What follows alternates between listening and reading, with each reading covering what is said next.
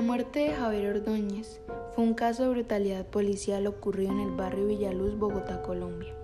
Ocurrió en la noche del martes 8 de septiembre del 2020, en el que siete miembros de la Policía Nacional de Colombia, entre ellos Harvey Damián Rodríguez Díaz y Juan Camilo Lloreda Cubillos, patrulleros implicados directamente, lo agredieron, lo torturaron con pistola Taser, mientras él clamaba por favor, no más y posteriormente le infringieron fuertes golpes.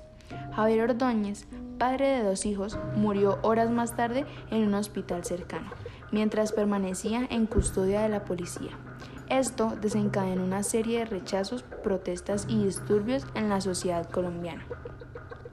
En mi opinión, los policías no tuvieron que agredir de esta manera a Javier Ordóñez, ya que hubiera hecho cualquier cosa no era la manera de solucionar los problemas. Con violencia no llegamos a nada, y mucho menos de esta manera hasta llegar a la muerte.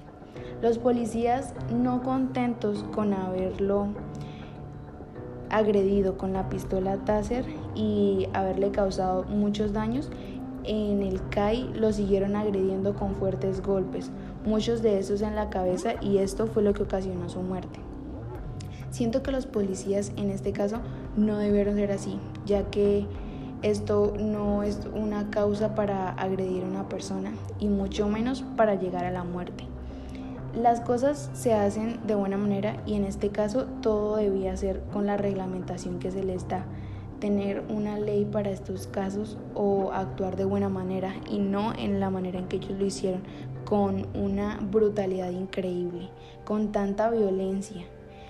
Ahora pasando a las protestas y los disturbios que causaron los ciudadanos al día siguiente, ya que les indignó muchísimo el video que fue filmado en este momento, pues mucha gente se enfureció, ya que este fue un caso parecido como el de Floyd, entonces pues la gente por obvias maneras se enfureció al ver esta, este acto de agresión brutal de la policía, de parte de la policía.